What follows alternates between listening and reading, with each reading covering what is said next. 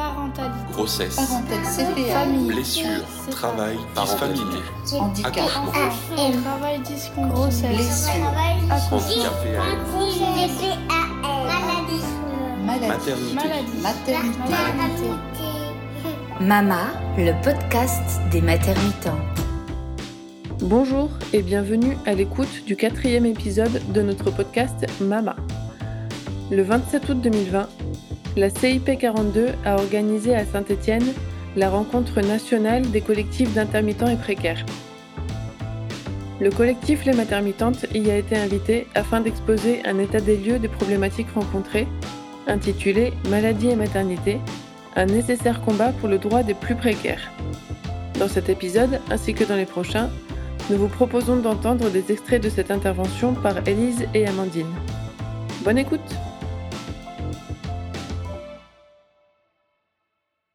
Je vais rappeler euh, cette euh, ordonnance de 45, euh, création de la sécurité sociale. Le premier code de la sécurité sociale qui a été édité en 56. Je rappelle juste le départ parce que je trouve que c'est un très beau point de départ et on va voir où on en est arrivé maintenant en 2020. Voilà. Code de la sécurité sociale, livre premier, organisation générale de la sécurité sociale. Disposition générale, article premier. L'organisation de la sécurité sociale garantit les travailleurs et leurs familles contre les risques de toute nature susceptibles de réduire ou de supprimer leur capacité de gain. Elle couvre également les charges de maternité et les charges de famille. Elle assure le service des prestations d'assurance sociale, d'accident du travail, etc.. Rappelons aussi le fameux point de départ dont on part, c'est-à-dire on cotise selon ses moyens et on reçoit selon ses besoins. Vous avez eu aussi pour certains les conférences euh, sur Pôle Emploi un petit peu juste avant. Et ce qu'on va vous dire, c'est que si Pôle Emploi, ça vous paraît un peu obscur pour les travailleurs discontinus, etc., sachez que c'est clair comme de l'eau de roche à côté des textes de la CPAM et de la sécurité sociale pour tout ce qui est travailleurs discontinus.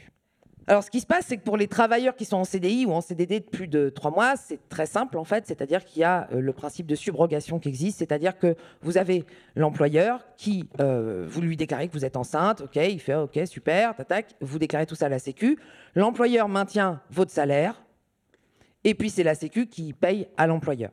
Ça, c'est ce qui se passe pour les travailleurs euh, en CDI, CDD long, etc. Comment ça se passe pour les travailleurs discontinus? Là, c'est un petit peu plus compliqué, c'est-à-dire qu'il faut avoir un nombre d'heures minimum travaillées. Ce nombre d'heures, on, a pas mal d'intermittents dans la salle aussi, il est de où vous avez travaillé 600 heures dans l'année précédant votre euh, congé maternité ou votre arrêt maladie. Donc ce n'est pas des choses que vous pouvez euh, forcément anticiper de toute façon. Ou 150 heures dans les trois mois d'avant. Ou après il y a plein de règles alternatives. Ça peut être avant conception, avant congé maternité. Mais c'est forcément juste avant, à chaque fois. C'est très précis. C'est-à-dire que vous avez les, les heures, euh, euh, je sais pas, moi, dans les trois mois avant, ah, vous aviez 150 heures, bah non, ça marche pas. C'est pas le bon moment. Donc il y a vraiment un principe qui est que euh, c'est c'est très aléatoire selon le moment auquel vous tombez enceinte, selon le, le moment auquel vous, vous tombez malade. Alors, je précise aussi que c'est depuis 2017, 600 heures, 150 heures. Jusqu'à 2017, c'était 800 heures en un an et 200 heures en trois mois. Ça, c'était une des avancées qu'on a obtenues au Matermitantes. Quand on s'est organisé, on a rencontré des politiques, on est allé à l'Assemblée nationale plusieurs fois, on a été auditionné, on a travaillé sur des textes avec euh, des députés et ça a abouti à une nouvelle circulaire qui est sortie en 2017 et qui donc a abaissé les seuils et qui a aussi reprécisé plein de choses qui n'étaient pas précises, notamment pour nous, par exemple, intermittents, qu'un cachet égale euh, 16 heures pour la sécurité sociale, même s'il est de 12 heures ou de, ou de 8 heures pour le pôle emploi. Voilà, il y a des choses qui, existaient dans les textes, mais qu'il fallait aller fouiller dans des textes de 94, 2005. euh, Et euh, la circulaire a permis de les remettre noir sur blanc et d'abaisser les seuils. Donc c'était pour nous déjà un grand progrès, mais euh, c'est encore très insuffisant parce que même 600 heures en un an,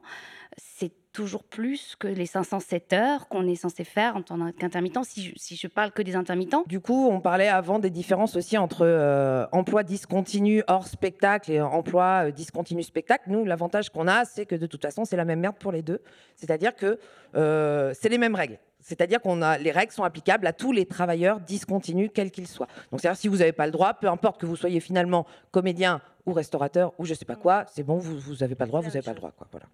Et le, point commun aussi, c'est que comme euh, on n'a pas d'employeur au moment d'être euh, en arrêt maladie ou en congé maternité, du coup, comme il n'y a pas de subrogation de salaire, à l'employé de faire lui-même son dossier, de réunir euh, toutes ses fiches de paye. 12 mois de fiches de paye à peu près, sachant que nous, on en a une par jour quand on travaille généralement, plus les attestations Pôle emploi de chaque mois, plus les attestations congé spectacle, plus les formulaires à remplir. ça fait en moyenne, effectivement, on en est à 60-70 pages de dossier qui est perdu souvent.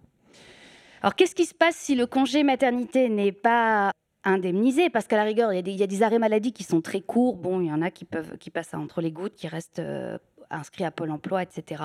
Mais un congé maternité, comme on est des salariés, enfin les intermittents sont des salariés, les travailleurs à emploi discontinu sont des salariés, un congé maternité est obligatoire. On est obligé de le prendre dans le sens où on n'a pas le droit d'être employé euh, pendant huit semaines. C'est-à-dire le congé maternité est de 16 semaines, mais il y a huit semaines où personne n'a le droit d'employer une femme qui vient d'accoucher six semaines après l'accouchement ou qui va accoucher deux semaines avant l'accouchement. Donc, c'est une période de pause obligatoire. Et qui dit ne pas être employé dit aussi ne pas être inscrit à Pôle emploi, parce qu'on n'est pas censé être en recherche d'emploi. On ne peut pas être en recherche On n'a pas le droit d'être à Pôle emploi pendant au moins huit semaines. Mais, mais le congé maternité durant 16 semaines et les, les délais étant très longs, et la, la, réponse arrivant souvent après l'accouchement, en général, les femmes ont déjà posé leur euh, congé maternité en attendant d'avoir une indemnisation. Donc elles ont déjà posé les, les six semaines avant l'accouchement et elles découvrent qu'elles n'y ont pas le droit. Qu'est-ce qui se passe? Ben, Il n'y a rien du tout qui tombe, aucune indemnisation pendant toute la période du congé maternité. Il n'existe aucune aide aussi de substitution, rien de, il n'y a juste rien, alors que les, les femmes viennent d'avoir un bébé. Donc c'est l'angoisse absolue.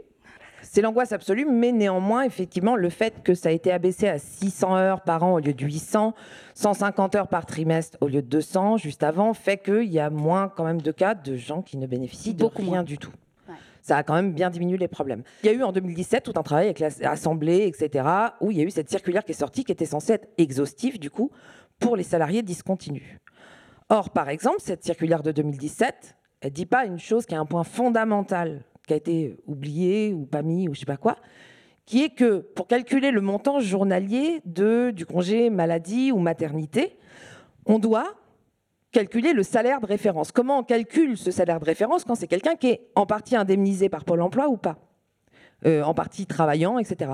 Et bien ce qu'on fait, c'est qu'on, attention, divise son salaire de référence sur les 12 mois, parce que le calcul se fait forcément sur les 12 mois à chaque fois, par le nombre de jours non indemnisés par Pôle emploi. Ce qui veut dire que si vous n'êtes pas indemnisé par Pôle emploi, votre salaire est divisé par 365 et pas par le nombre de jours travaillés. D'accord? Donc vous avez une indemnité euh, extrêmement basse dans ces moments-là. Mais euh, bref, cette circulaire en tout cas de 2017 a été un grand acquis parce que ça, la loi que je vous donne, c'est une de celles qui, est très importante hein, néanmoins, mais qui reste, elle est sur une circulaire de 91 par exemple. Et il faut savoir qu'il n'y a pas de circulaire intégrale. Les agents n'ont pas de circulaire intégrale.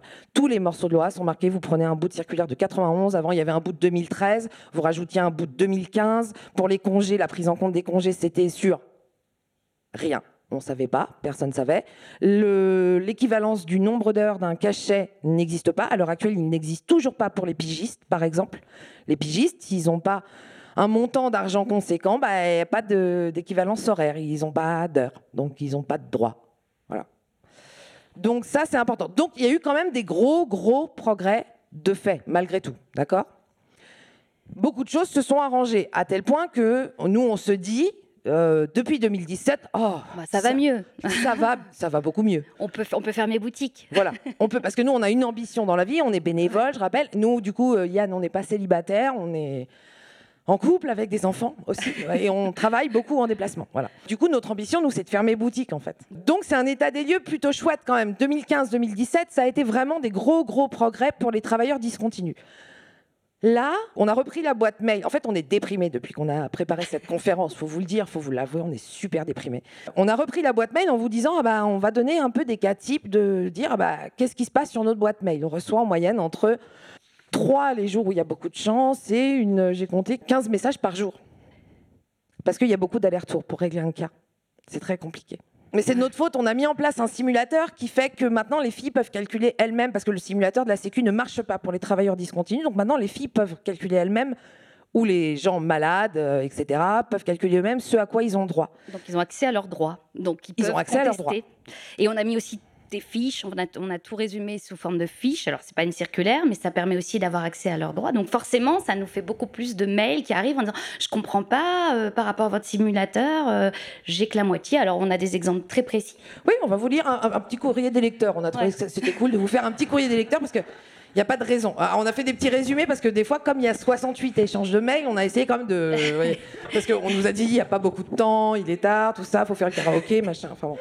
Alors, euh, premier mail, j'ai pris l'exemple de Hélène. Euh, premier mail de sa part reçu le, le 3 avril. On a pris un peu au pif. Vous croyez pas que j'ai sélectionné des cas euh, bizarres où j'ai pris les pires? C'est pas forcément le cas. Bonjour, je suis en congé maternité du 1er janvier 2020 jusqu'au 21 avril 2020. J'ai envoyé mon dossier à la CPAM et tous mes bulletins de salaire, toutes mes indemnisations Pôle emploi, etc. etc. On m'a dit que le calcul était le suivant, alors elle nous rappelle le- la formule de calcul. Lorsque je reprends la formule de calcul de votre simulateur, qui est juste, hein, notre simulateur qui est juste, euh, j'arrive à un brut, une allocation brute journalière de 59,87 euros. Là, on dit, ok, cool. En l'occurrence, la CPAM vient de m'apprendre qu'elle me versait 12,67 euros brut par jour. Je leur envoie des mails depuis, donc je vous rappelle, nous on a reçu son premier mail le 3 avril parce qu'elle était au bout du rouleau, je pense. Euh, J'envoie des mails depuis le 11 février 2020 où on me répond que mon mail a été transmis au service de remplacement.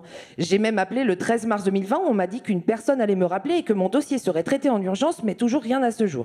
J'ai envoyé des mails transmis au service aux dates suivantes 11 février, 7 mars, 4 mars, 6 mars, 13 mars, 31 mars, les deux derniers en cochant la case réclamation. Je me retourne vers vous afin que vous puissiez m'aiguiller un peu sur les démarches à faire à ce jour pour avoir gain de cause, car 350 euros par mois, c'est pas viable. Euh, en attente de vous lire cordialement, Hélène. Donc après vérification sur le tableur de calcul, en fait, Hélène, n'avait pas le droit à 59 euros, elle avait le droit à 72 euros par jour. Euh, la CPM n'a pas signalé que le dossier était incomplet alors qu'il l'était. Il manquait 4 mois de fiche de paye. Euh, on vous reparlera après de l'application d'une circulaire mystère qui a été appliquée, des directives internes qui parfois vont contre les textes de loi. 28 avril, ah cool, on m'a mis 54. euh, attention, le, le 10 mai, ah, on est à 56. Recalcul, ça réclame, etc., etc. À ce jour, on est encore en médiation. Elle a commencé le 11 février. Un autre exemple Bonjour à toutes, je suis désolée de vous déranger, mais je suis un peu au fond du trou. Mon congé maternité vient de se terminer et j'ai toujours rien perçu. J'ai pourtant envoyé mon dossier, tout complet, tout beau, grâce à vous, merci beaucoup, le 24 mars. On me dit qu'ils ont tout reçu, qu'il est complet, mais rien ne se passe. Et là, on me dit que je n'ai pas 600 heures dans les 12 mois précédant mon début de grossesse, alors que j'en ai 689. Du coup, ils me demandent mes bulletins de salaire de 2015 à 2016. Je les harcèle par téléphone, par message, rien n'y fait. Du coup, est-ce que quelqu'un aurait les coordonnées du médiateur de la CEPAM 75 Parce que là, je vois pas d'autre alternative. Et à Note ce de la jour, régie. Voilà, La médiatrice 75 est en vacances. on attend encore la réponse. Alors ensuite, euh, on va vous faire un peu plus court sur la suite. Bonjour, votre contact m'a été transmis par audience. J'arrête là. audience, c'est notre caisse qui est censée pouvoir répondre à ce genre de questions, qui a des assistantes sociales payées par notre caisse de retraite, de congé, de tout ça. Il machin. renvoie vers nous, Il renvoie vers nous. À plusieurs reprises. hein. Oui. Retrouvez la suite de cette conférence dans notre prochain épisode.